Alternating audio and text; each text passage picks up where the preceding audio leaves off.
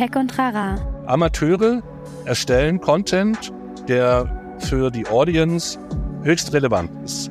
Und dann sagen ja viele, ja, äh, das ist der böse chinesische Ausspielmechanismus, Algorithmus, der da irgendwie äh, die Leute ausspioniert und ihnen immer die schönsten Filmchen zeigt und so weiter. Kann sein, ähm, aber der kann ja nur funktionieren, wenn vorne in der Equation, in der Gleichung, ein Tool ist, was es eben Amateuren ermöglicht, ohne große Vorkenntnisse Filme zu schneiden, Lippen zu synchronisieren, irgendwelche lustigen Effekte zu machen und so weiter und so weiter. Ein Podcast der Netzpiloten mit Moritz Stoll und spannenden Gästen über Tech und Terrain. Herzlich willkommen zu Tech und Trara. Mein Name ist Moritz Stoll, ich bin wie immer der Moderator dieses Podcasts und in diesem Podcast unterhalte ich mich ja regelmäßig mit ExpertInnen aus ganz unterschiedlichen Gebieten und versuche mit denen gemeinsam rauszufinden, was das jeweilige Gebiet eigentlich ausmacht, wie man da reinkommt, also so inhaltlich, welche Fragen man sich darin stellen muss und natürlich auch, welche Rolle Technologien darin spielen. Und diese Woche habe ich mich mit Peter Kabel unterhalten und zwar äh, haben wir uns da ganz, ganz stark über das Thema generative KI unterhalten. Also alles, was aktuell irgendwie gehypt wird, äh, seines bildgenerative KIs, seines eben sowas wie ChatGPT. Und da haben wir uns mal so ein bisschen mit der Perspektive von DesignerInnen beschäftigt. Also was macht das eigentlich jetzt mit Menschen, die, oder auch mit der, mit dem Berufsbild eines Designers, einer Designerin, wie verändert sich das jetzt? Auf welche Veränderungen sollte man sich einlassen? Und wie kann man das jetzt so ein bisschen für sich nutzen? Und wie ist da auch so der aktuelle Stand der Dinge? Peter Kabel ist seit 28 Jahren Professor für Interaction und Service Design an der HAW und hat sich halt da eigentlich von Anfang an mit diesen ganzen KI-Themen und auch Sprachassistenz-Themen und so beschäftigt. Erzählt er auch alles nochmal in der Folge. Und äh, das ist sehr spannend, weil der eben äh, ja einfach einen sehr, sehr guten Einblick darüber hat, wie diese Technologien jetzt genutzt werden können und wie die auch die Arbeit von DesignerInnen, die er ja seit irgendwie 28 Jahren ausbildet, ähm, wie sich das Ganze verändert. Ich fand das eine sehr spannende Folge. Äh, ich hatte tatsächlich in meinem Bachelor damals selbst eine Vorlesung bei äh, Peter Kabel und äh, fand die auch sehr cool. Das war ein total neuer Ansatz für mich, an so ein gewisses Thema mal ranzugehen. Und ähm, ja, ich wünsche euch jetzt viel Spaß bei der Folge. Bis gleich.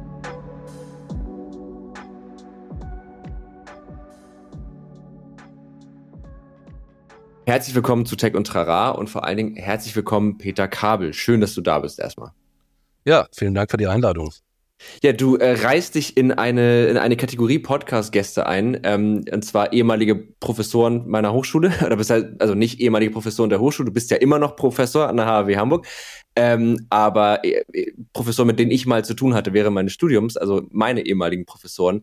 Äh, ich hatte nämlich vor, ich weiß gar nicht wie viele Jahren, das mittlerweile fünf Jahren oder so mal einen Kurs bei dir, wo wir mit Arduinos Maker-Projekte gemacht haben.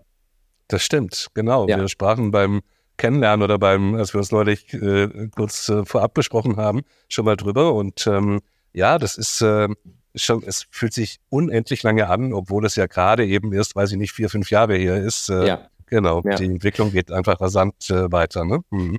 Ja, und die letzten, die letzten Jahre fühlen sich auch irgendwie in der Rückschau extrem lang an. Also das kommt ja noch so ein bisschen dazu. Also ja, ähm, sie waren eben, also weil du warst, hast es ja an der Hochschule gemacht und diese mhm. Maker-Projekte, die erfordern ja einfach, dass man physisch irgendwie vor Ort ist und zusammenarbeitet und so kam das jetzt leider dazu, dass das äh, Maker Lab, was wir, was ich da verantworte und was wir da betreiben, ähm, in den letzten drei Jahren tatsächlich mehr oder weniger brach lag.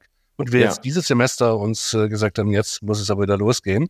Denn ähm, du hast es ja damals wahrscheinlich auch deswegen äh, bei mir besucht, weil es gibt ja so eine Überzeugung zu sagen, diese Fokussierung auf Digitalisierung, die einen Bildschirm hat, die ist einfach mhm. grundfalsch. Ne? Ähm, sondern Digitalisierung spielt sich vor allen Dingen ohne Bildschirme ab. Das ist eigentlich eher ein Ausnahmefall, äh, dass mhm. das eine Sache einen Bildschirm hat ne? Äh, und eine Tastatur. Ähm, genau, und ich denke, so das Thema, was uns heute ja auch ein Stück weit zusammenführt, ähm, dieses ganze AI-Thema ist ja ein guter Beleg dafür. Ne? Ähm, das kommt natürlich auch irgendwie mit Hilfe von Bildschirmen auf uns zu, aber die eigentliche Wucht, Kraft, das versteht jeder, die ist ja nicht ja. auf dem Bildschirm, sondern die findet irgendwo anders statt. Ne? Genau. Genau, ja. Ja, sehr, sehr gute Überleitung. Äh, vielen Dank dafür. Ähm, um das kurz äh, vollständig zu machen, du, genau, du bist ja Professor am Department Design an der HAW und äh, du hast es mir auch schon im Vorgespräch erzählt, du beschäftigst dich schon sehr lange mit der Rolle von künstlicher Intelligenz, von generativer KI im Bereich kreativen Arbeiten, Schaffen von kreativen Inhalten. Design ist ja nun mal irgendwie eigentlich genau das. Also es ist ja eine Form von kreativem Arbeiten. Und vielleicht kannst du uns, du hast mir das nämlich so schön irgendwie in unserem Vorgespräch einmal erzählt, äh, vielleicht auch den Hörern nochmal erzählen, wie du sozusagen zu diesem Thema gekommen bist und wie sich das für dich über die letzten Jahre so ein bisschen verändert hat. Weil ich finde daran, also das hat mir geholfen, diese generelle Veränderung auch so ein bisschen einzuschätzen, die jetzt so im letzten Jahr total oder in den letzten zwei Jahren total passiert ist. Äh, ja, gerne. Vor einigen Jahren ähm, bin ich darauf aufmerksam geworden, dass Maschinen zunehmend irgendwie Sprache verarbeiten können. Und ähm, das war noch lange vor Alexa und diesen Bots, die man irgendwie so kannte. Und das hat äh, dazu geführt, dass mir klar wurde, dass ähm, Sprache ja so ein zentrales Element menschlichen, menschlichen Wesens äh, auch ist. Ähm, dass das sich eben auch eignet und eignen wird sehr stark als Interface zu Maschinen. Und das gibt's ja schon Science Fiction vor, weiß ich nicht, 30, 40, 50 Jahren. Äh, Raumschiff Enterprise hat dann auch schon mit der Maschine gesprochen, sag so. Ähm, mhm. Aber das wurde eben vor fünf, sechs Jahren plötzlich so ein bisschen greifbarer, dass das wirklich äh, möglich sein könnte.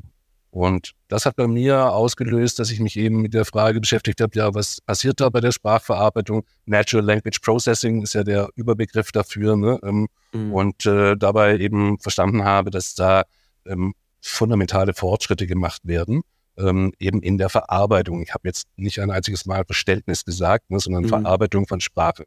Ähm, und, ähm, und das hat dann eben dazu geführt, dass ich äh, mich mit diesem Sprachinterfacing äh, Voice über Voice oder eben über getippte Sprache äh, beschäftigt habe und dann eben erkannt habe, dass das ja eigentlich die Sprache nur ein Vorreiter ist, mh, hm, weil eben Sprache verhältnismäßig kleine Datenmengen erfordert ähm, und es gleichzeitig sehr, sehr viele sprachliche digitale Dokumente gibt. Ne? Ähm, mhm. Und so kam eben das ganze Thema Machine Learning, Sprachverarbeitung, als erstes irgendwo zusammen und hat sich jetzt ja in den letzten äh, zwölf Monaten für die ganze Welt plötzlich gezeigt, dass das eben nicht nur äh, Sprache ist, sondern dass es eben auch natürlich Bilder sein können und alle anderen Dinge im Grunde genommen, die irgendeiner Art von Syntax folgen. Ähm, mhm. äh, und äh, genau, jetzt sind wir, glaube ich, eigentlich mitten in der Gegenwart, ne, wo, wo mit einem Mal äh, die ganze Welt äh, über KI sprechen möchte ähm, und, äh, und dabei eben solche Systeme, die sehr stark sprachbasiert sind. Also jetzt ja das, das neueste ähm, Hype-Thema im ChatGPT, ne? ähm, mhm. so dass, dass dieses Thema jetzt plötzlich im Bewusstsein von aller Welt erscheint ähm, und gleichzeitig jetzt, wenn man seinen Social Media äh, Stream sich anschaut, man sich nicht retten kann davor, dass ähm, jeder Hans und Franz mit Midjourney plötzlich einen äh, äh, verrückten visuellen Stunt liefern kann. Ähm, mhm. Genau, da, da sind wir äh, angelangt. Ne? Wo du das gerade sagst mit Social Media, ähm, es gibt ja ganz viel auch so, so äh, Profile, wo Leute sich dann auch als AI-Artist ähm, ausschreiben. Also die tun jetzt nicht so, als wären die Bilder, die sie da hochladen, von ihnen wirklich erstellt, aber sie, da ist sozusagen die, das Verständnis, ich, ich bin Künstler, weil ich gut darin bin, einer AI zu sagen, was ich will. Oder das ist ja auch, es gibt ja auch so diesen, diesen Prompt. Wie siehst du das so aus Sicht, also wenn man das jetzt auch aus, aus dieser Designsicht betrachtet, ich kenne auch Leute, die das ganz schön nervt. Also die diese dieses jetzt kann auf einmal jeder Bilder machen und so ähm, und du musst eigentlich kein handwerkliches Können mehr haben oder zumindest nicht mehr dasselbe handwerkliche Können, um irgendwie beeindruckende Bilder zu erschaffen, die da jetzt ganz schön abgefuckt von sind, weil sie vielleicht auch die Idee hatten, dass so das irgendwie ihre Lebensgrundlage ist. Ja, viele Fragen auf einmal. Ja, ähm, das also, mache ich immer so. Kannst du die aussuchen, die du gut findest. Genau, genau. Also ich versuche es immer so nach und nach zu äh, beantworten. Mhm. Also das kommt ja immer wieder und in immer größerer Frequenz, höherer Frequenz auf uns Weltbürger zu, ähm, dass sich die Dinge verändern und plötzlich Dinge, die wir für fest geglaubt hatten, plötzlich sich verändern. Und so ja. kommt es eben auch immer wieder vor, dass plötzlich Berufe einfach nicht mehr da sind, weil sie durch Maschinen oder durch irgendwas anderes ersetzt wurden. Ne? Ähm, mhm. Und das ist jetzt hier mit Sicherheit der Fall. Generative AI wird alle Berufe, die in irgendeiner Weise mit Wissen und, und vergleichbaren kulturellen ähm, äh, Praktiken äh, zu tun haben, verändern. Ähm, in der Tat, wenn man heute Fotograf ist oder Illustrator ist, dann bedeutet es, dass man sich jetzt rasant schnell mit diesen neuen Tools vertraut machen muss, um äh, diese Tools zu nutzen, um die eigene Arbeit zu verbessern, zu optimieren. Was eine Optimierung ist, können wir noch drüber sprechen. Wer das mhm. nicht tut, weiß, kann hundertprozentig sicher davon ausgehen, dass innerhalb der nächsten wenigen Jahre diese Berufsbilder nicht mehr in dieser Form vorhanden sein werden, wie das heute der Fall ist. Dagegen ja. kann man sich versuchen zu stemmen, das kann man beklagen, da kann man Ungerechtigkeiten darin empfinden und so weiter. Da mag auch manches davon vielleicht sogar berechtigt sein, aber es nutzt nichts. Diese, äh, dieser Geist ist aus der Flasche und der wird nie wieder zurückkommen. Ne? Mhm. Ähm, ähnlich geht es ja auch, sagen wir mal, anderen angesehenen Berufen.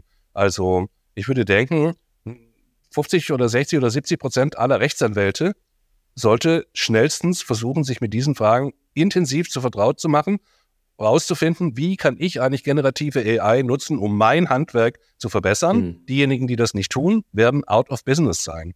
Und zwar ja. garantiert. Also das ja. heißt, es ist jetzt kein besonders ungerechtes Los, was die Fotografen, die Illustratoren, die Designer, die Kreativen trifft, sondern das ist etwas, was eben jetzt alle betrifft, die irgendeiner Art von Wissensarbeit nachgehen. Ja.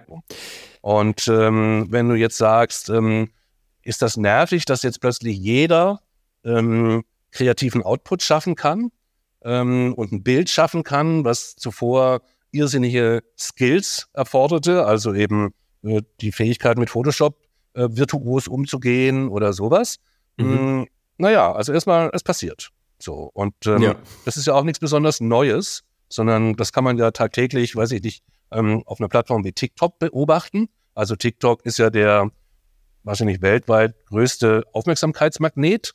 Ähm, mhm. Und gleichzeitig sind, weiß ich nicht, wahrscheinlich 99,999 Prozent aller Inhalte von Amateuren geschaffen und eben nicht von professionellen Mediengestaltern, die, ähm, die dafür ausgebildet. Und, und oft auch nicht einzigartig, ne? Also oft Wiederverwenden von Ideen. Das ist ja Teil, Idee, okay. also Bestandteil der Plattform sogar, ne? Muss wie man auch, auch immer, genau. Ja, ja, ja, wie auch immer, genau. Aber jedenfalls da, da Amateure erstellen Content, der für die Audience höchst relevant ist. Ja. Und dann sagen ja viele, ja, äh, das ist der böse chinesische Ausspielmechanismus, Algorithmus, der da irgendwie äh, die Leute ausspioniert und ihnen immer die schönsten Filmchen zeigt und so weiter. Kann sein. Ähm, aber der kann ja nur funktionieren, wenn vorne in der Equation, in der Gleichung, ein Tool ist, was es eben Amateuren ermöglicht, ohne große Vorkenntnisse Filme zu schneiden, Lippen zu synchronisieren, irgendwelche lustigen Effekte zu machen und so weiter und mhm. so weiter. Ne? Mhm. Und das ist ja genau das, worüber wir gerade sprechen. Ja? Also noch vor wenigen Jahren war das hm, irgendwelchen Video-Artists vorbehalten. Ähm, und vor 100 Jahren war das eine krasse Kunst. Das konnten nur Filmemacher machen und deswegen gab es auch nur einen Film pro Jahr, den man sich angucken konnte. Also da ja. verändert sich was. Ne? Ähm, und eben, äh, man kann jetzt nicht sagen, dass es eine schlechte Qualität ist. Das kann man sagen, aber es ist ja unerheblich, weil es reicht ja für die Menschen. Das ist das, was sie sehen wollen. Sozusagen. Ne? Ja. Genau. Und da kommt jetzt also sowas zustande, wo, wo sicherlich Amateure ähm, in vielen Bereichen plötzlich Fertigkeiten haben, die bislang Profis vorbehalten waren. Mhm. Jetzt ist es allerdings so, wenn, ich hoffe, das geht jetzt nicht schon zu schnell und zu weit, aber es gibt ja bei jedes Tool, jedes Werkzeug, da gibt es immer so einen, eine Balance zwischen Ease of Use und Kontrolle. Mhm. Also ein Werkzeug, was ganz einfach zu benutzen ist, ermöglicht in der Regel ganz wenig Kontrolle. Und ein Werkzeug, was ganz viel Kontrolle ermöglicht, ist nicht mehr einfach zu nutzen. Mhm. Also die App, die meiner Mutter, 85 ist sie, auf dem Smartphone das Foto schön macht. Hm, mhm. Das macht es schön, dann ist der Himmel aber überall gleich und alles ist immer gleich. Und äh, derjenige, der ähm, mit Lightroom ähm, krass die einzelnen Einstellungen äh, aussteuert, ähm, der kann eben aus dem gleichen Motiv äh, etwas völlig anderes hervorrufen, aber das ist nicht mehr einfach. Ne? So. Mhm. Und so mhm. ist es auch bei den AI-Tools, ne? ähm, die, die ja auch, ähm, äh, da gibt es Tools, die eben sehr viel Kontrollmöglichkeiten äh, ermöglichen. Und mhm. das werden auch weiterhin wahrscheinlich eher Profis tun oder Leute, die sich halt damit intensiv beschäftigen. Und deine ja. Frage war ja, ähm, was ist denn jetzt da dran, irgendwie ein geiler Prompt-Engineer zu sein? Ähm, mhm. Ja, ich nenne die lieber Prompt Crafting.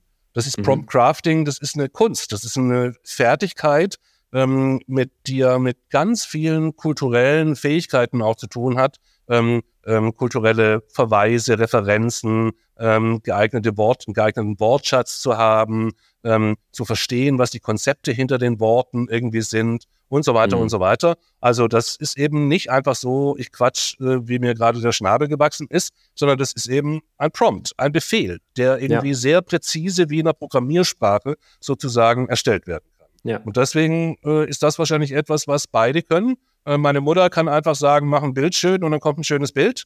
Ähm, ja. äh, ein Creator kann auf TikTok äh, irgendwelche Skills haben äh, und da kommt irgendwas raus. Ähm, und dann gibt es eben weiterhin das Spielfeld derjenigen, die wissen, wie man mit diesen neuen Tools richtig umgeht, welche Tools das überhaupt sind. Und die können dann darüber auch irgendwie äh, sich noch bedeutender machen, als sie es vielleicht heute sind. Ja, das stimmt. Also ähm, jetzt, wo du sagst, ich habe, ich hatte jetzt ähm, mir mal, weil wir bei ChatGPT sind, den den Pro-Plan geholt, um einfach dieses neue GPT-4 auszuprobieren, was ja noch mehr kann, wo ja auch Bilder als Input und so weiter. Und ähm, dann habe ich mal, ich musste ein Problem lösen, das habe ich dann in der Realität, habe ich sozusagen selber auch hinbekommen und dann dachte ich, gut, jetzt kannst du ja mal gucken, wenn du jetzt diese Aufgabe ChatGPT stellst, wie gut kann das diese Aufgabe bewältigen? Und da ist mir, sind mir mehrere Sachen aufgefallen. Erstens, nicht sonderlich gut. Es war, es war was Mathematisches, das ist eher nicht ganz so krass die Stärke von dem Ding. Ähm, aber ich habe auch gemerkt, je besser ich, also je, je mehr Hintergrundwissen ich habe und je besser ich die Aufgabe stellen kann, desto besser wird natürlich auch die Antwort. Also ich musste mich sehr gut mit dem System, um das es ging, auskennen, um das überhaupt so zu formulieren, dass die Antwort überhaupt in die richtige Richtung ging. Und das unterstreicht ja eigentlich total, was du gerade gesagt hast. Und ich korrigiere mich da, aber es kommen ja jetzt gerade, du hast ja auch von der Website, das können wir auch gerne gleich nochmal drüber sprechen, aber es kommen ja jetzt ganz viele Tools, die sozusagen diese Modelle, die jetzt so geschaffen werden, nutzen, die API anbinden und es möglich machen, das sozusagen in irgendeiner anderen Form zu benutzen. Und ich habe, ich, ich verstehe das so, dass die Aufgabe dieser Tools eigentlich ist, diese Prompts in einer gewissen Art und Weise zu erzeugen bzw. zu übersetzen. Also ich mache in meinem Programm, sage ich, generiere mir jetzt hier einen Text.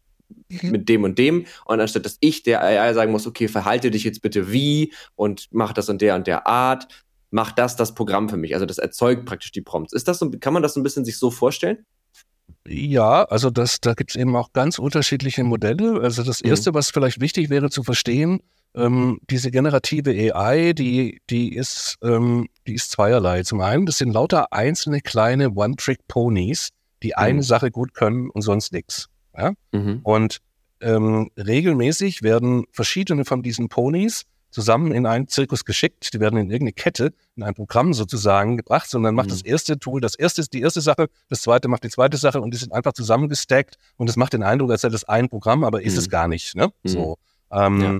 Und, ähm, und dann ist es eben so, ähm, da gibt es natürlich Werkzeuge, die dir helfen, Prompts zu erzeugen.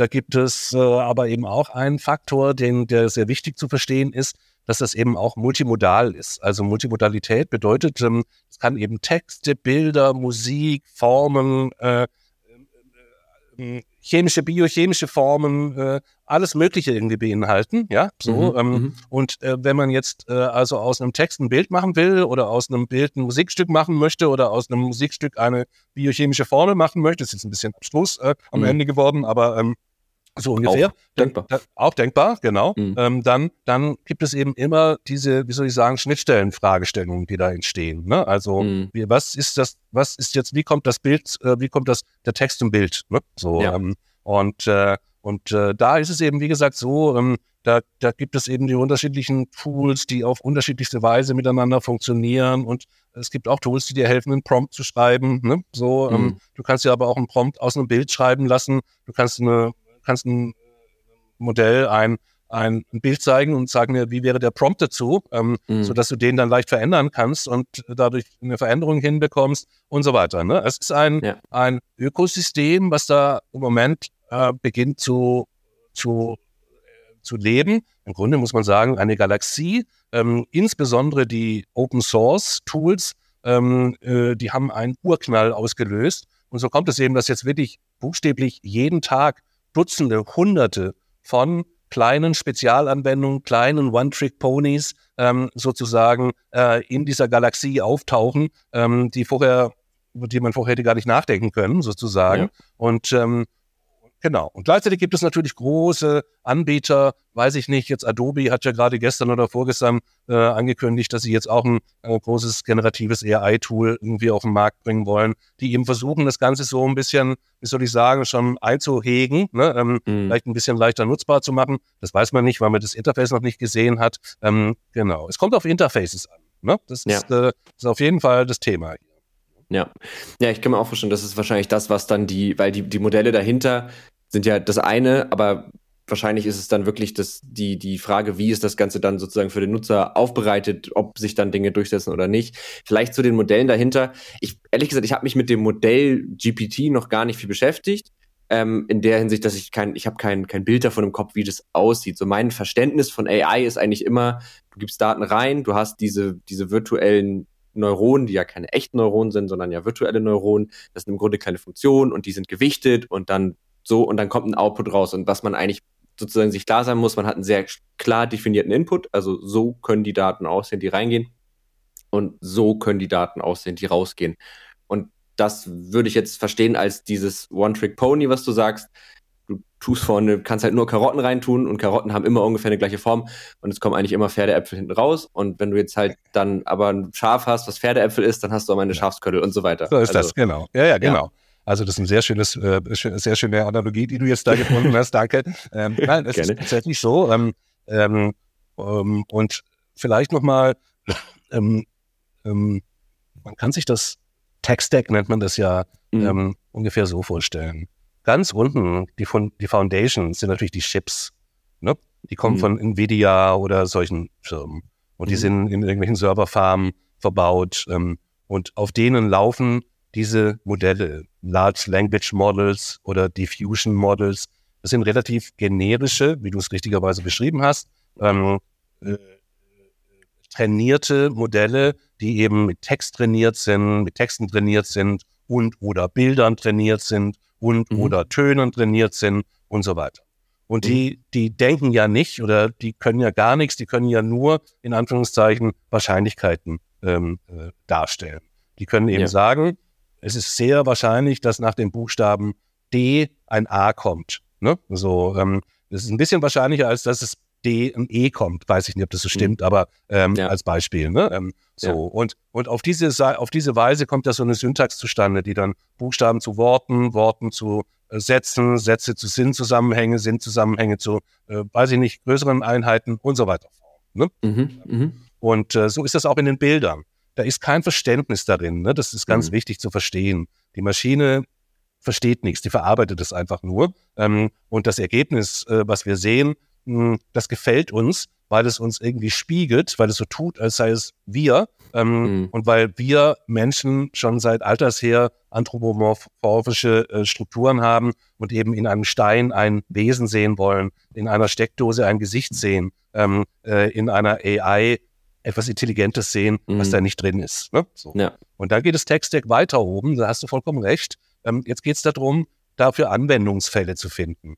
Also ähm, Use Cases auszuarbeiten und eben Inputs zu strukturieren und die mhm. Outputs mhm. zu strukturieren. Ähm, und diese Anwendungsfälle, die können sehr vielgestaltig zum Teil sein. Die sind dann eben für Juristen oder für Designer oder für Musiker oder so. Ne? Ähm, jeweils die Inputs werden so strukturiert, wie das eben für die jeweilige Disziplin gewissermaßen bedeutend ist. Ne? Ähm, mhm. Und da werden dann auch ähm, vielleicht irgendwelche Gewichtungen verändert. Ne?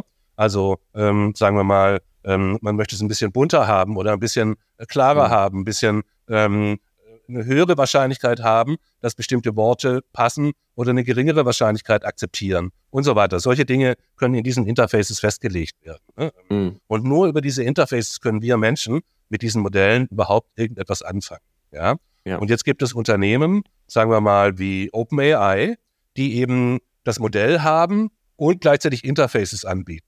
Und dann gibt mhm. es andere Unternehmen, die bieten nur ein Interface an, vielleicht für das Modell von OpenAI oder irgendeinem anderen Anbieter. Ne? So, mhm. ähm, und das ist eben im Moment noch sehr im Entstehen. Ne? Es gibt äh, Unternehmen wie Nvidia, die eben die Chips bauen, die auch selber Modelle äh, bauen ja. mit eigenem Interface, ne? ähm, ja. die also das gesamte Tech-Stack äh, versuchen irgendwie ähm, anzubieten. Das ist, glaube ich, ähm, im Moment noch relativ offen wie sich das äh, weiterentwickeln wird. Aber ich vermute, dass es ähm, eher offen weitergehen wird, also eher Open Source weitergehen wird und weniger geschlossen, weil ja. ähm, das ist, weiß man ja, äh, Open Source, da kommt einfach viel mehr Varianz raus, äh, da können viel mehr Anwendungsfälle geschaffen werden. Und für diejenigen, die diese großen Modelle betreiben, ähm, macht es mehr als Sinn, ihre APIs zu vermieten, zu verkaufen, weil es so krass teuer ist, diese Dinger irgendwie zu betreiben. Ne? Ähm, mhm. Schon im letzten Jahr, noch lange vor der ganzen Euphorie, äh, ging ja das Gerücht um, dass OpenAI eine Million Serverkosten am Tag hatte als äh, Startup. Ähm, ja, so äh, nur um eine Vorstellung zu kriegen. Und das war, wie gesagt, ja. das hat sich jetzt wahrscheinlich verzehnfacht oder verhundertfacht oder sowas. Ne? Ähm, ja, also das ja. heißt, es ist, das geht richtig ins Geld. Und das heißt, die haben auch ein Interesse daran, äh, das zu leveragen, also auch anderen noch äh, zu vermarkten. Insofern, mhm. wie gesagt, dieses Ökosystem, das äh, entsteht gerade noch, aber, und das war, glaube ich, der Ausgangspunkt, Interface ist das A und O. Ne? Ähm, es, es, äh, die entscheidende Frage ist, wer braucht welche Art von Interface mit welcher Gewichtung, Kontrolle zu Ease of Use ähm, und, und diese Interfaces, die entstehen gerade, ähm, da gibt es tausend und eine gute Idee und schlechte Idee ähm, und so weiter. Das ist noch ganz unklar, wie sich das irgendwie äh, ja. Ähm, am Ende ausgeht. Ne? Ja, ich kann mir auch vorstellen, dass die, die, die Schwierigkeit, die jetzt so ist, sich damit zu beschäftigen, die ist, dass es eben noch so ein Wust ist. Also ja wenn man jetzt so zum Beispiel bei Grafikprogrammen oder Fotobearbeitungssoftware, da, da gab es ja dann irgendwann so einen Stand, wo man sagt, okay, es gibt die, ne, es gibt Adobe, das kannst du eigentlich immer benutzen, da weißt du, da kriegst du die und die Qualität, das ist gut. Dann gibt es vielleicht noch ein paar Alternativen, aber das war irgendwann ein Level, wo ich so als nicht sonderlich advanceder User, aber dachte, okay, das ist irgendwo überschaubar. Oder auch wenn man in, in, in den ganzen Bereich so Softwarearchitektur geht, dann gab es so die und die Frameworks, die und die Sprachen. Man, man wusste, okay, daran muss ich mich auskennen und dann habe ich zumindest schon mal so eine grobe grobe Richtung. Und ich glaube, das ist sozusagen jetzt das, was noch ein bisschen fehlt ja auch. Also es gibt ja noch gar nicht so, wo man sagt, das sind die drei Tools, die musst du können. Das ist ja jetzt gerade noch so ein bisschen so ein, so ein Dschungel und das ist ja auf der einen Seite auch irgendwie cool und macht ja irgendwie auch Spaß, sich da reinzufuchsen. Aber, und ich glaube, und dann bin ich auch fertig mit meinem kleinen Monolog, was das, das, was das so schwer macht, ist, oder zumindest für mich zum Beispiel oft schwer macht, ist, ich habe immer den Anspruch, Dinge, mit denen ich arbeite, wirklich zu verstehen. Ähm, und will so ein bisschen wissen, was da passiert. Und bei dem Thema ist es ja, das ist ja in sich komplex und ähm, die Art, wie diese Modelle funktionieren, nehmen ja genau den Faktor so ein bisschen weg. Also wenn man das als Funktion betrachtet, kann man sich ja selten noch mit einem Zettel und einem Stift hinsetzen und das nachrechnen, was da passiert, sondern man muss es so ein bisschen annehmen und sagen, okay, das ist so ein bisschen Teil der Idee, dass, dass es eben auf einer Wahrscheinlichkeit beruht und ich nicht genau sagen kann, was am Ende bei rumkommt. Und das ist ja aber irgendwie vielleicht für einen kreativen Prozess dann auch immer wieder anregend weil man eben mit diesen mhm. Möglichkeiten arbeiten kann. Also erstmal ist es so, ich bezweifle, dass du ähm, alles verstehst, mit dem du arbeitest. Also ich zum Beispiel fahre mit dem Auto, ich habe keine Ahnung, wie das im Zylinder mit der Verbrennung wirklich versuch, äh, funktioniert. Äh, und ja. das interessiert mich auch gar nicht. Ich möchte einfach nur aufs Gaspedal drücken und los geht's. Ähm, ja. Und und ich äh, habe auch keine Ahnung, äh, was passiert, wenn ich jetzt das Lasso ähm, in Photoshop äh, äh, aktiviere. Ich möchte es auch gar nicht wissen. Ne? Ähm, mhm. Und das Lasso selber ist ja auch ähm, eine Metapher, die vor, weiß ich nicht, 30 Jahren, als die Photoshop-Version 1.0 ähm, äh, entstanden ist, von irgendeinem Dude ähm, äh, gewählt wurde. Also mhm. ich glaube, wir sind uns beide einig. Ähm, äh, das war jetzt eine mittelgute Metapher. Also mhm. Lassos funktionieren in der Wirklichkeit wirklich anders ähm, mhm. und so weiter. Ne? Ähm, also mhm. verstehst du, das zeigt, glaube ich, so ein bisschen das ganze Spektrum jetzt. Ne? Ähm, es ist gut, ähm, äh, dass ich, ich begrüße, ich, ich, ich freue mich immer, wenn, wenn es unruhige Situationen gibt, unklare Umfelder gibt und so weiter. Ähm, du hast recht, das ist noch völlig unübersichtlich. Ich hoffe nicht, dass jetzt Adobe das Tool auf den Markt bringt und diese ganzen ähm, tollen neuen Ideen und, und Ansätze gleich erdrückt. Ne? So, mhm. ähm, denn wie gesagt, das Lasso war eine mittelgute Idee und es konnte sich nur so lange durchsetzen, als da so eine dominante äh, monopolistische Struktur war, die andere Arten von Interfa Interfaces nicht ermöglicht hat. Ich hab, möchte gar nicht äh, Adobe ins Zeug. Ähm, die haben ja machen auch viel. Das ist ja super auch, ne, was da alles mhm. passiert. Ähm, aber wie gesagt, ich glaube, es ist eigentlich eher äh, eine Chance aktuell, ähm, dass das noch nicht der Fall ist. Und ich bezweifle auch, dass das jetzt so schnell ähm, der Fall sein kann, dass sich das so mhm. standardisiert. Vielleicht ist auch ein bisschen Hoffnung äh, der Grund meines Zweifels. Ähm, Aber äh, ich glaube, das ist eben etwas, was so fundamental jetzt alles ändert, ähm, den ganzen, die ganze Frage ändert, was ist eigentlich überhaupt Kreativarbeit, ähm, wer bin ich als Kreativer, welche Skills muss ich haben, außer dass ich Prompts jetzt lernen muss ne, ähm, mhm. und so weiter. Und da wäre es schade, wenn das jetzt irgendwie schon zur Unzeit sozusagen so formatisiert würde. Ne? Ja. Das stimmt. Nein, also ich, äh, um das vielleicht auch nochmal kurz, ich habe auch nicht, also die Hybris zu glauben, dass alles, was ich benutze, dass ich das bis das letzte Detail verstehe, aber ich habe immer ja. so das Gefühl, wenn ich mich jetzt ganz, ganz doll anstrengen würde, mit ganz viel Zeit nehme, könnte ich das. Und bei, bei AIs und wie die funktionieren, selbst wenn man versteht, wie, die, wie die, das Prinzip der Dinger ist, nach so einem Training ist es ja eben nicht mehr ganz ersichtlich, was rauskommt, wenn ich das und das reingebe, sondern es ist ja immer nur so eine gewisse Wahrscheinlichkeit. Ähm, aber äh, ja, das ist auch was Individuelles. Also ich glaube, ich habe mich nämlich gefragt, warum tue ich mich mit dem Thema noch so ein bisschen schwer? Und das ist oft bei mir zum Beispiel, und ich, vielleicht geht es vielen Leuten so, weiß ich nicht, ähm, der Gedanke, boah, ich habe gerade keine Zeit, mich mit dem ganzen Kram so tief auseinanderzusetzen, wie ich es gerne würde. Und ich weiß noch nicht so richtig, was mir das bringt. Und das ist vielleicht auch kein guter Ansatz, weil das, da steckt ja so ein bisschen die Idee hinter, man sollte sich nur mit Sachen auseinandersetzen, wenn es einem was bringt. Manchmal ist es ja auch einfach spannend und gut für die eigene Weiterentwicklung. Aber ähm, nimmst du das auch? Hast du, hast du so eine Berührungsängste mit solchen Themen? Also das ist ja tausch AI gegen irgendeine andere krasse Innovation aus und dann hat man wieder wahrscheinlich dieselben Fragen. Das ist wahrscheinlich auch nichts Neues, dieses Phänomen. Mhm. Also erstmal, ich glaube, es ist schwer, AI mit irgendeiner anderen Innovation auszutauschen, weil das, was wir jetzt erleben, ist für mich schon sowas wie Erfindung der Elektrizität oder so. Das ist yeah. vielleicht ein bisschen hochgegriffen, aber es ist. Aber auf dem so. Level meine ich das. Ist auf oder dem Auto. Level ist es, ne? So. Yeah. Ähm, und äh, viele der Innovationen, die so durch, durch Land getrieben werden, die haben dieses Level bei weitem nicht. Ne? So, mhm. dann als nächstes, wenn du mich jetzt persönlich fragst, mein Mittelname ist Neugierde. Ähm, mhm. äh, und das treibt mich mein ganzes Leben. Ähm, und insofern habe ich beides. Ich finde das toll, ne? wenn, mein, wenn, wenn meine Neugierde ein neues Futter bekommt.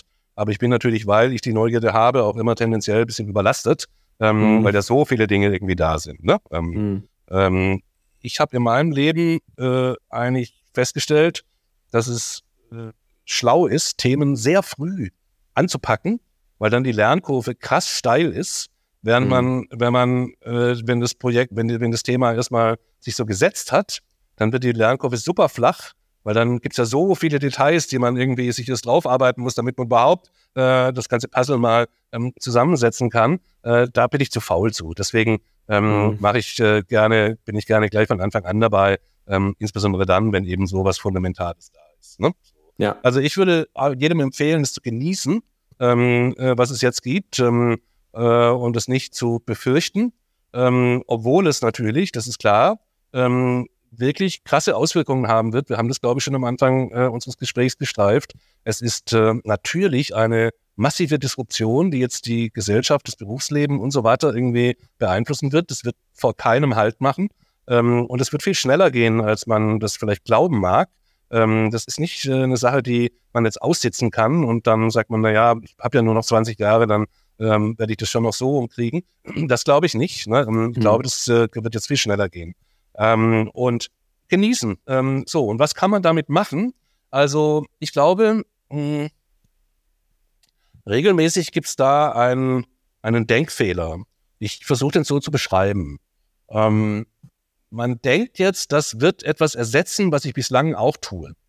Mhm. Und das wird das Hauptkennzeichen sein, Merkmal jetzt sein. Ja, so. Also bislang habe ich ein Bild pro Woche gemacht. Jetzt ganz simpel. Ähm, mhm. Und jetzt wird die Maschine dieses eine Bild für mich machen und gut. Mhm. Aber so wird es nicht kommen. Denn es wird eher so kommen, dass jetzt plötzlich an Stellen Bilder verwendet werden, an denen man bisher gar keine Bilder verwenden konnte, weil man sie einfach gar nicht herstellen konnte. Mhm. Also verstehst du, das ist nicht, wird nicht, das Leben wird nicht einfach so weitergehen, es wird nur von Maschinen äh, genommen und, und, und plötzlich ist entweder jeder, je, je nach Perspektive alles schrecklich oder alles herrlich, weil man nichts mehr zu tun hat, äh, sondern es kommen neue Aufgaben, es kommen neue Verwendungs, äh, Arten und so weiter ins Spiel, regelmäßig mhm. bei solchen ähm, bei solchen äh, ähm, Disruptionen. Ne? So. Und äh, das sind auch die Chancen. Ne? Also wie gesagt, diejenigen, die sich jetzt nicht damit beschäftigen, die sich davor drücken wollen, ähm, die werden garantiert in dieses Loch fallen, weil sie die neuen Opportunities, die es damit gibt, gar nicht erkennen können, sozusagen, mhm. nicht wahrnehmen können. Ne? Ähm, und nochmal, das bedeutet nicht ähm, nur oder vor allen Dingen, dass man jetzt sagt, ja, dann wird halt dieses eine Bild von der Maschine gemacht. Ähm, so, das ist ja schon dramatisch genug, sondern man wird die Weise, in denen Bildern jetzt vielleicht neu auftauchen können, wo, wo das plötzlich eine Relevanz bekommt und eine Nachfrage entsteht, gar nicht äh, erkennen ähm, mhm. und dann deswegen hinten an. Ne? Ja. Das ist, äh, glaube ich, so das, was ich da jedem sagen kann. Ich bin ja eher im OP, ne? ich bin ja schon ein bisschen älter. Ähm, äh, also deswegen, ich empfehle das jedem, das so zu sehen, weil das Leben, ähm, äh, da, da gibt's da, die, die, die Geschwindigkeit der Veränderung nimmt ja zu, nicht ab.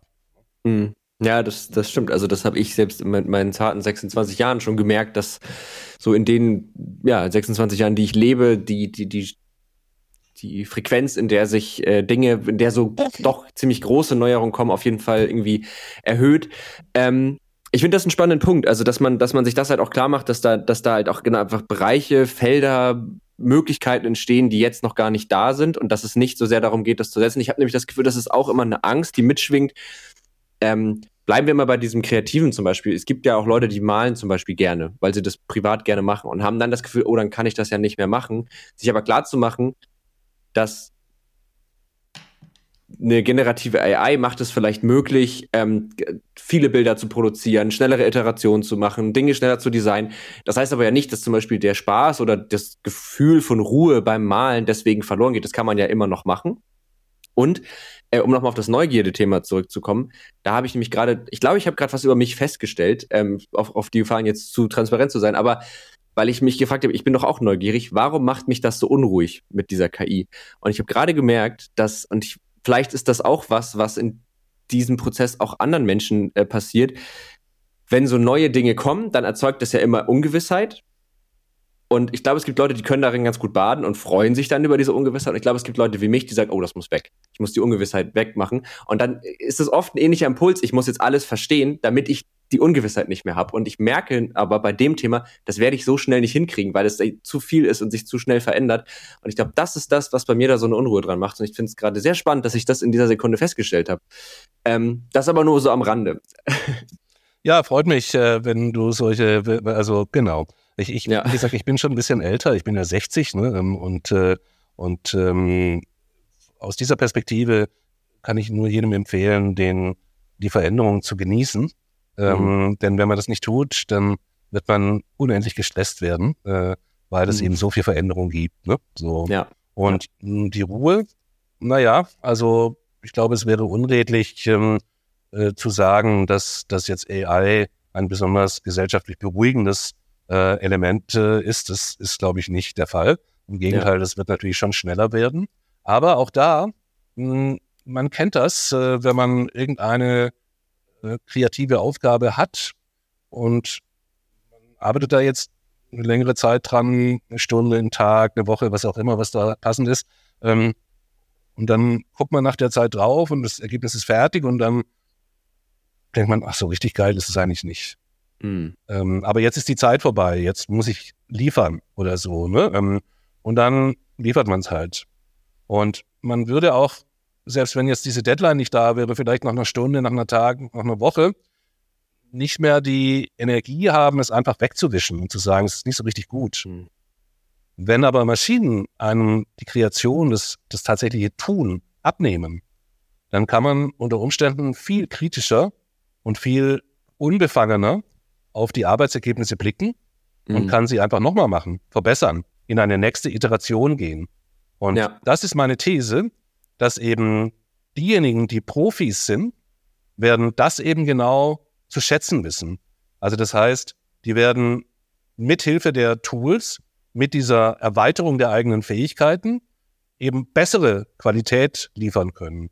Wohingegen eben diejenigen, die Amateure sind, und diese Tools ebenfalls zur Verfügung haben oder vielleicht teilweise zur Verfügung haben, die werden eben dieses scharfe, klare Urteil gar nicht können, haben können äh, und mithin eben auch eher durchschnittliche Arbeit erbringen. Also mhm. für mich ist es eben so, der Unterschied zwischen einem Amateur und einem, einem Profi, äh, der, die beide diese Enabling ähm, haben, ist eben, dass der Profi hat eben ähm, das Know-how, der hat die richtigen Tools, also die mit viel Kontrolle äh, und nicht Ease of Use, und der mhm. hat die richtige Haltung, die Attitude. Das ist eben auch wichtig. Das macht den Profi aus, ne? ähm, auch künftig. Und das hatte eben der Amateur nicht unbedingt. Ne? So. Und ich glaube, das ist auch eine Chance, weil du jetzt eben über den sprachst, der jetzt gerne vertieft irgendwie ein Bild malt und, und so weiter. Hm? Die, diese Haltung, ähm, kritisch auf Dinge zu blicken, ähm, äh, sie auch zu verwerfen, wenn sie nicht richtig sind, sie noch einmal zu beginnen, die geeigneten Werkzeuge irgendwie sich zu äh, organisieren, die richtigen Pinsel sozusagen, ja, ähm, das, die, mhm. den richtigen Malgrund und so weiter. Das bleibt ja alles äh, vollkommen erhalten.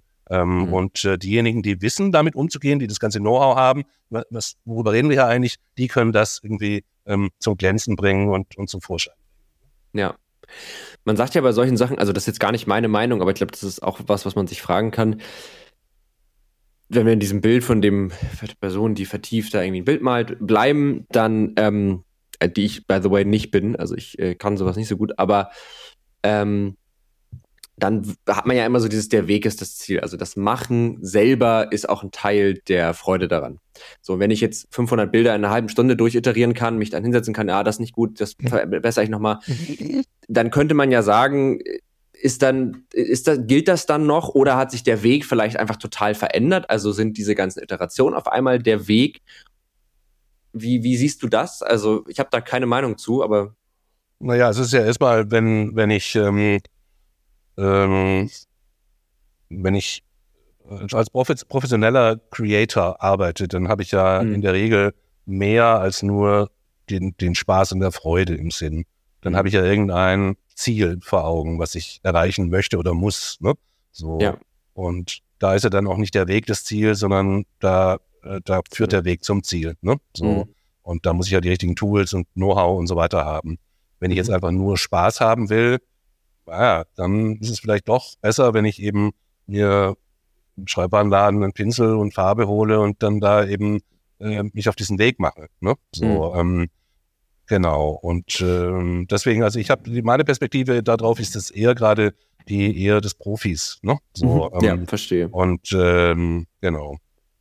Aber es gibt natürlich, verstehst du, jeder kann ja, wie gesagt, ähm, das gibt ja auch viele Hobbyisten, die natürlich mit ihrem Smartphone heute irgendwie äh, crazy Sachen machen und, äh, und der, der, sagen wir mal, diese, das ist ja keine harte Grenzlinie zwischen denjenigen, die das hobbyistisch machen und äh, hauptsächlich ihren Instagram-Stream für sich selber äh, füttern und denjenigen, mhm. die dann da plötzlich eine Audience entwickeln und, und die Audience wird größer und so weiter. Das ist ja ein offensichtlich ein fließender Prozess, ne? Äh, so. Ja. Aber irgendwann ja. kommt man dann natürlich schon dazu, dass man so einen professionellen äh, Approach wahrscheinlich äh, entwickelt äh, und dann geht es ja auch darum, Ziele zu erfüllen ne, oder zu er erreichen. Ne?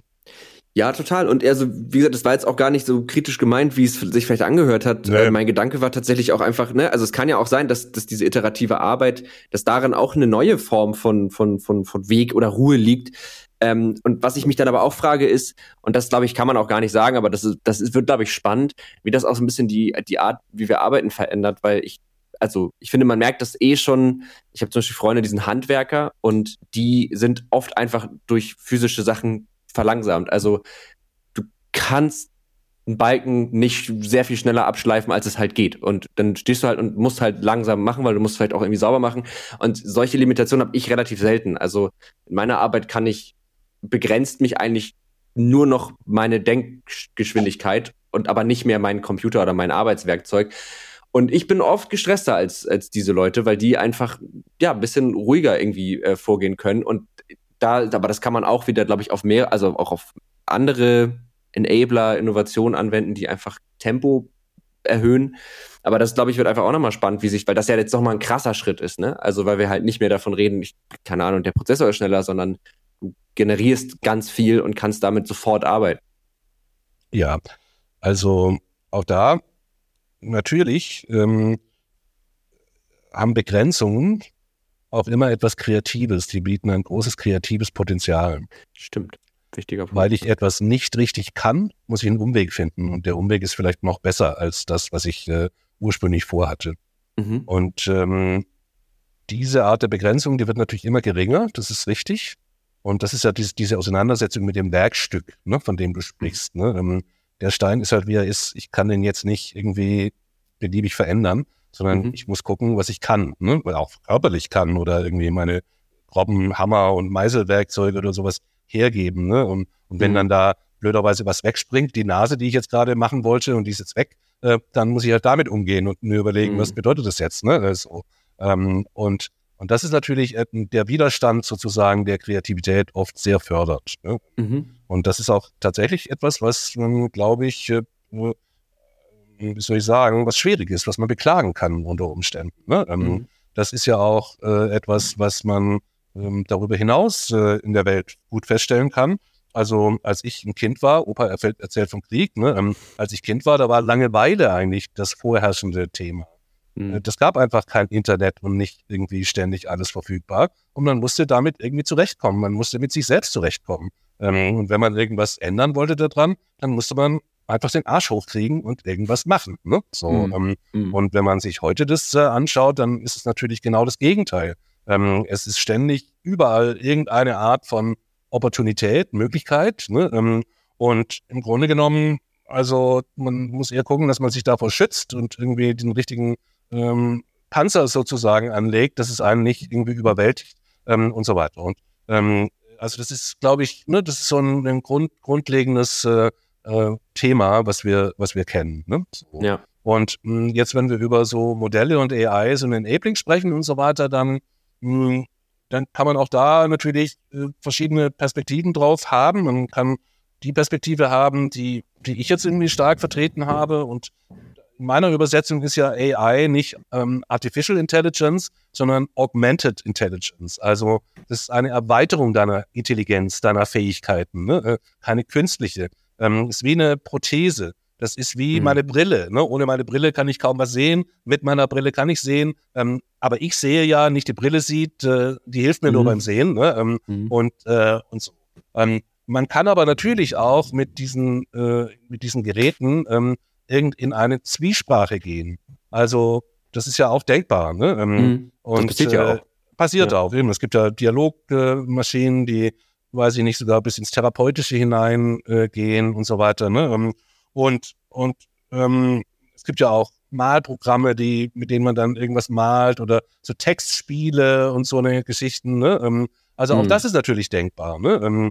Und äh, dann gibt es ja Menschen, die dann die Augenbrauen hochziehen und sagen, ja, aber jetzt gerade eben hast du gesagt, ähm, die Maschine kann gar nichts verstehen, äh, sondern die plappert eigentlich nur blöd nach. Äh, und jetzt schlägst du hier vor, dass da irgendwie ähm, das eine Zwiesprache sein soll. Was, wo ist jetzt die Konsistenz hier? Äh, du, äh, ganz ehrlich, wenn ich mich ähm, mit meiner Frau manchmal am Frühstückstisch unterhalte, dann verstehe ich sie auch gar nicht, was sie mir eigentlich sagen will. Äh, und trotzdem hm. nick ich schön. Ähm, hm. Und das gibt mir ein schönes, warmes Gefühl. Und dann ist es auch gut zwischen uns. Ne? So, das ist, äh, das ist gar nicht böse, sondern so sind Menschen. Ne? Ähm, und deswegen können wir durchaus auch mit Maschinen, die uns nicht verstehen, trotzdem irgendeine Art von äh, brauchbarer äh, Interaktion haben, die uns ein gutes Gefühl äh, ja, ich habe auch schon mal mit meinem Staubsaugerroboter diskutiert, weil ich dachte, fahr doch da lang. So. Ja. Und das ist natürlich auch völlig idiotisch, weil der ja. hat da gar nicht drauf gehört. Ähm, nee, und vor allen Dingen, also diese Modelle und so sind ja auch noch gar nicht perfekt. Ne? Also ich habe noch nicht das Gefühl gehabt, dass ich irgendwie einen Prompt eingebe bei Midjourney oder bei DALI 2 und dann kommt genau das raus, was ich mir vorgestellt habe, sondern ich habe vielleicht eine grobe Idee, dann formuliere ich die, dann kommt irgendwas, dann sehe ich das und denke, ah, wäre doch eigentlich cooler, wenn das so wäre. Dann kann ich den Prompt wieder anpassen und sagen, ah, ich hätte, mach das mal nochmal, aber mach mal bitte da irgendwie irgendwie noch ein Turm im Hintergrund oder was auch immer. Und diese, diese Imperfektion, das ist ja für mich im übertragenen Sinn ist es so ein bisschen wie der Felsblock, wo dann die Nase wegspringt, weil da war irgendwie ein Riss im Gestein. So. Und auf einmal musst genau, du damit muss man, arbeiten. Muss man halt dann auch gucken ne, und sagen, ist das jetzt besser vielleicht sogar als die Nase? Äh, oder ja. ist es blöder oder so? Also dieses ja. Gucken äh, haben viele Leute ja auch gar nicht so drauf. Ne? Ähm, ja. Ich glaube, wenn man jetzt über diese Bild, ähm, äh, von der du gerade sprachst, äh, Dali und äh, mit Journey sprichst, dann wäre vielleicht, äh, ohne jetzt zu geekig zu werden, nochmal wichtig auf folgenden Aspekt hinzuweisen. Ähm, ich glaube, die Vorstellung, dass man nur durch Prompting, also nur durch die Texteingabe, geeigneten Output bekommt, ähm, das gilt eben auch nur, solange man irgendwie sich inspirieren lassen möchte. Sobald ich äh, eine klare Vorstellung davon habe, wie muss das eigentlich, verstehst du, wie muss die Bildkomposition sein? Was muss aus dem Bild eigentlich wirklich zu sehen sein und so weiter? ab mhm. dem Moment wird man mit dem Prompt alleine nicht mehr zurechtkommen. Da kann man mhm. noch so ein toller Promptkraftmeister sein und irgendwie die verrücktesten äh, Wortschätze äh, in seinem, äh, in seinem Excel-Sheet irgendwie dabei haben. Ähm, da kommt man nicht weit.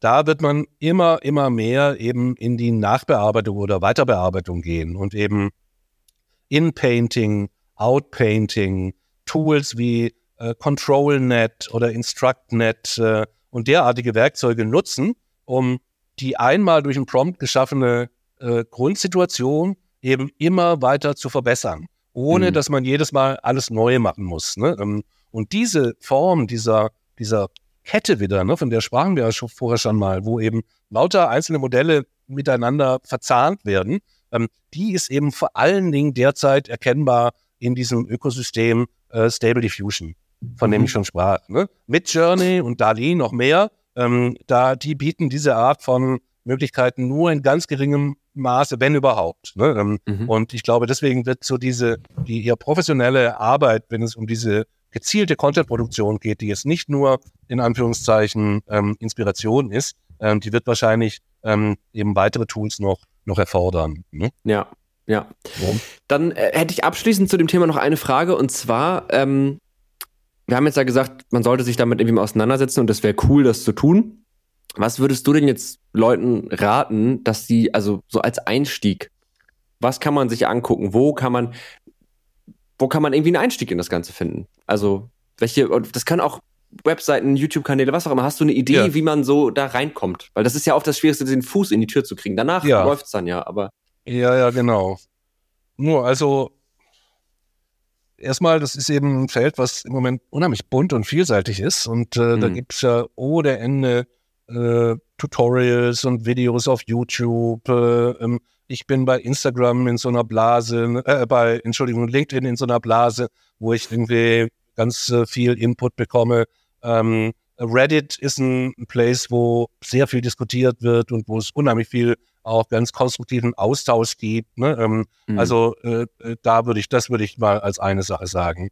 Ähm, dann ein bisschen kleiner Werbebreak meinerseits. Ähm, wir machen ein Projekt, das heißt CogniWork, also mit C, CogniWork.ai. Mhm. Ähm, das ist eine Plattform, auf der derzeit 170, glaube ich, kuratierte Modelle vorgestellt werden ähm, und Tools vorgestellt werden, die für kreative Arbeit in allen möglichen Medienmodalitäten sozusagen geeignet ist. Ähm, und ich glaube, das ist auch eine interessante Quelle, weil es eben so ein bisschen kuratiert ist und nicht einfach so auf Masse geht. Ne? So, ähm, mhm. Und dann, glaube ich, ist äh, eine ganz, ganz wichtige Sache, dass man sich, ähm, äh, das ist nochmal so eine Haltungsfrage, man sich nochmal besinnt, wer will ich eigentlich sein, sozusagen, ja? Ähm, mhm. Und, und, ähm, und dabei eben feststellen wird, dass Menschen, die kreative Leistungen machen, jetzt nicht nur Bilder herstellen oder irgendwas, sondern auch Anwälte eben und Architekten und all sowas. Ähm, da da geht es ja immer darum, dass wir als Menschen einen Bedarf erfassen, ein Verständnis dafür kriegen, was, worum geht's jetzt eigentlich hier gerade, was wir die erreichen. Ne? So, mhm. das ist ja ein sozialer Skill. Ne? Also das ist kein, das ist kein, kein technischer Skill. Ne? So ähm, mhm. und am anderen Ende, wenn die Maschine dann das macht, was sie, was ich ihr sage, ähm, geht es ja wieder darum, den Output zu bewerten ähm, und zu sagen, ja, der ist für diesen Zweck geeignet. Dieser Vertrag ist für diese Fragestellung geeignet. Ne? Ähm, dieses mhm. Bild ist für diese Fragestellung geeignet. Und das sind soziale Skills. Und deswegen kann ich eigentlich jedem nur empfehlen, ähm, dass er eben sich auch jetzt nicht nur sagt, oh, wie kann ich irgendwie, ähm, wo, wo kann ich jetzt die geilen Tools herkriegen, habe ich ja gerade gesagt, Reddit, äh, YouTube, äh, Cogniwerk, äh, äh, was weiß ich, ne? Und, sondern sich eben auch immer noch als ein sozialer soziales Wesen versteht, denn das ist eine der wesentlichen Skills. Ja, so. Mhm. Also ich mhm. sage ähm, Studierenden beispielsweise, mh, hm, Geh mal in, ins Museum. Wenn du AI machen möchtest, wenn du geile Prompts machen möchtest, dann geh ins Museum, damit du überhaupt sehen kannst, was sind denn die Fotografen, die eine geile Ästhetik haben? Was sind denn die äh, alten Meister, die eine geile Ästhetik haben? Denn die Begriffe, also dieses Wissen, ähm, wie heißt der Künstler? Ähm, das ist ja ein Teil des Prompts unter Umständen. Ne? Ähm, mhm. äh, schau dir Filme an, äh, damit du weißt, auf welche Filme du rekurrieren kannst, dass du sagen kannst, das soll sein wie Star Trek. Ja? Mhm. Und du dein Star Trek kann ja ein Teil deines Prompts sein. Also verstehst du, das ist eine, das sind kulturelle Techniken, ja, die da mhm. irgendwie notwendig sind, die, die gar nicht unbedingt was mit technischen ähm, äh, äh, Themen zu tun haben. Aber es ist natürlich ja. klar, man muss zunächst mal in die Technik reinkommen. Äh, das habe ich schon, äh, das wollte ich jetzt nicht abschneiden. Ich wollte nur so ein bisschen diesen Fokus da, davon hm, wegschieben, äh, ja. das nur auf dieser technischen Ebene zu sehen. Ne?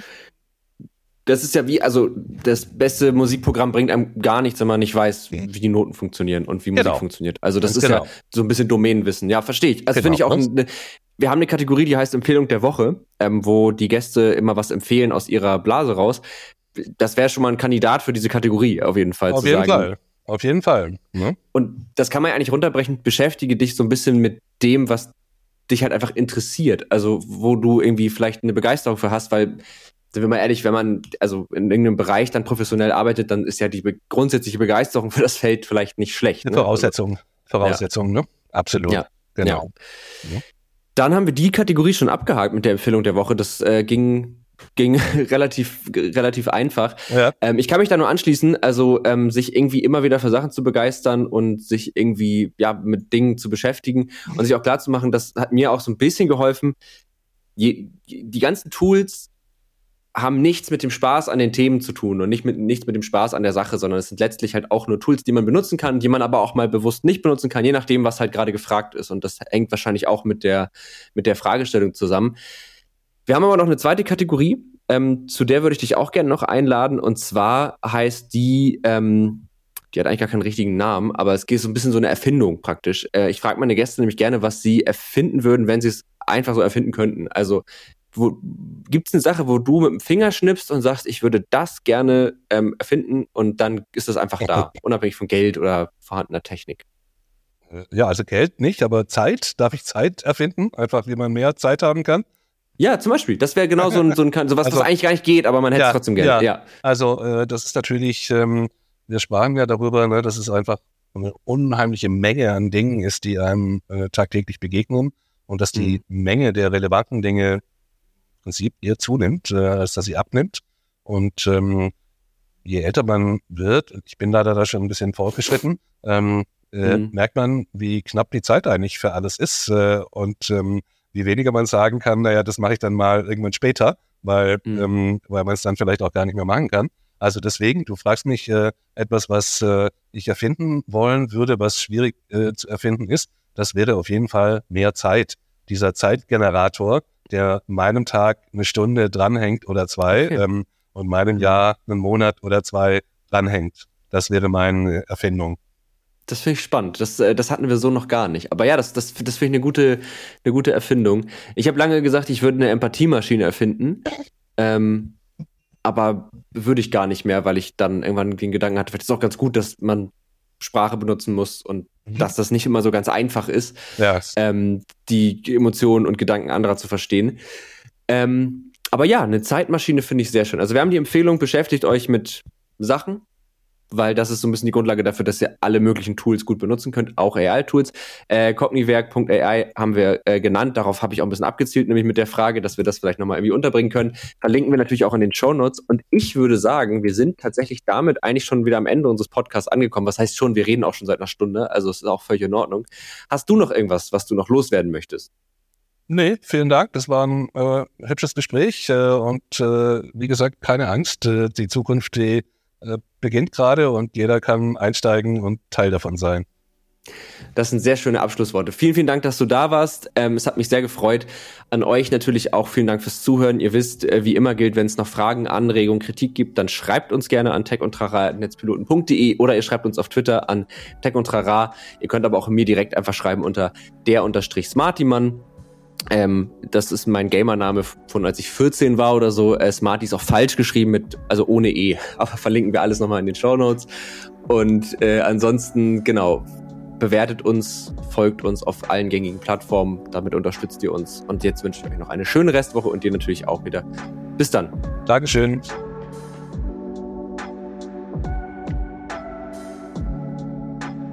Tech und Trara ein Podcast der Netzpiloten mit Moritz Stoll und spannenden Gästen über Tech und Terrain.